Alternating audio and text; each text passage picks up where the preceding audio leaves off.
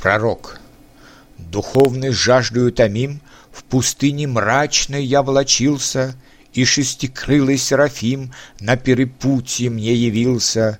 Перстами легкими, как сон, Моих зениц коснулся он, Отверзлись вещи зеницы, как у испуганной орлицы, Моих ушей коснулся он, и их наполнил шум и звон, И внял я небо содрогания, и горний ангелов полет, И гад морских подводный ход, и дольные лозы прозябания — и он к устам моим приник И вырвал грешный мой язык И празднословный лукавый И жало мудрая змеи В уста замерзшие мои Вложил десницею кровавой. И он мне грудь рассек мечом И сердце трепетное вынул, И уголь, пылающий огнем, Во грудь отверстую водвинул, Как труп в пустыне я лежал, И Бога глаз ко мне возвал — Восстань, пророк, и вишь, и внемли, Исполнись волею моей, И, обходя моря и земли,